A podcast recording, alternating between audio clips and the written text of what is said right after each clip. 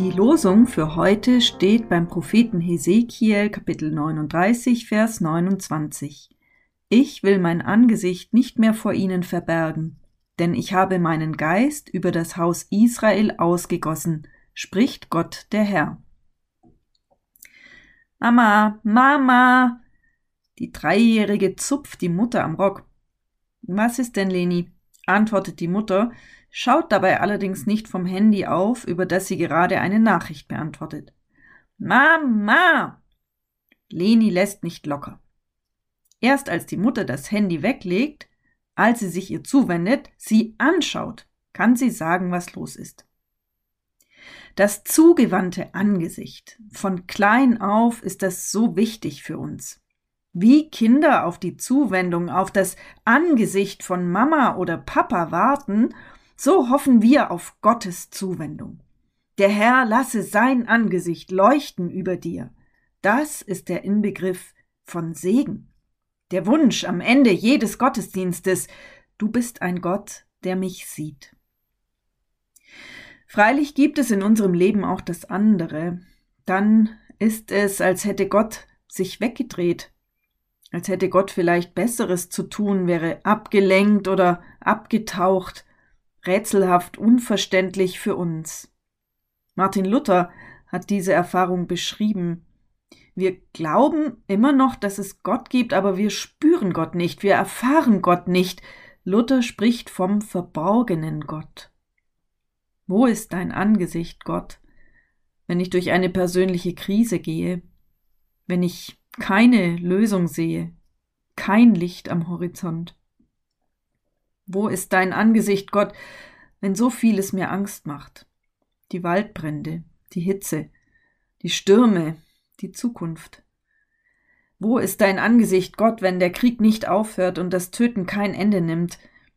Ewige Menschheitserfahrung, Gott verbirgt sein Angesicht vor uns. Ich will mein Angesicht nicht mehr vor ihnen verbergen, denn ich habe meinen Geist über das Haus Israel ausgegossen, spricht Gott der Herr.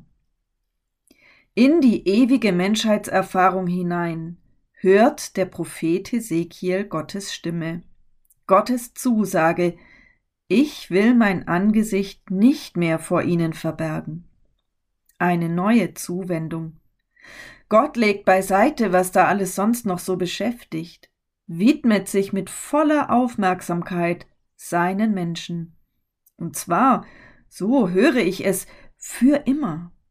Und das mit einem Grund. Ich habe meinen Geist über das Haus Israel ausgegossen.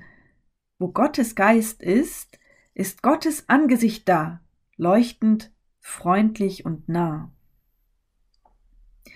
Ist das denn so?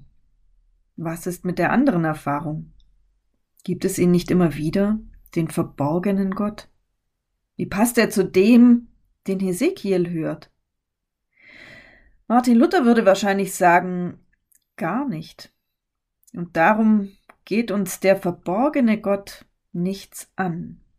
Wir sollen ihn meiden. Wir sollen fliehen zu der anderen Seite Gottes zum Angesicht Gottes. Wir sollen uns an den Gott halten, den Hesekiel gehört hat. Aufmerksam, empfindsam sein für seinen Geist unter uns, denn Gott im Gegenüber zu uns will nicht der verborgene Gott sein. Für uns hat Gott sich offenbart. Er redet zu uns durch sein Wort. Er ist bei uns durch seinen Geist.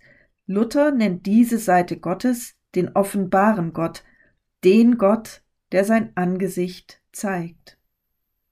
Ich wünsche Ihnen einen gesegneten Tag unter Gottes leuchtendem Angesicht. Ihre Pfarrerin Susanne Fleischer aus Kusterdingen.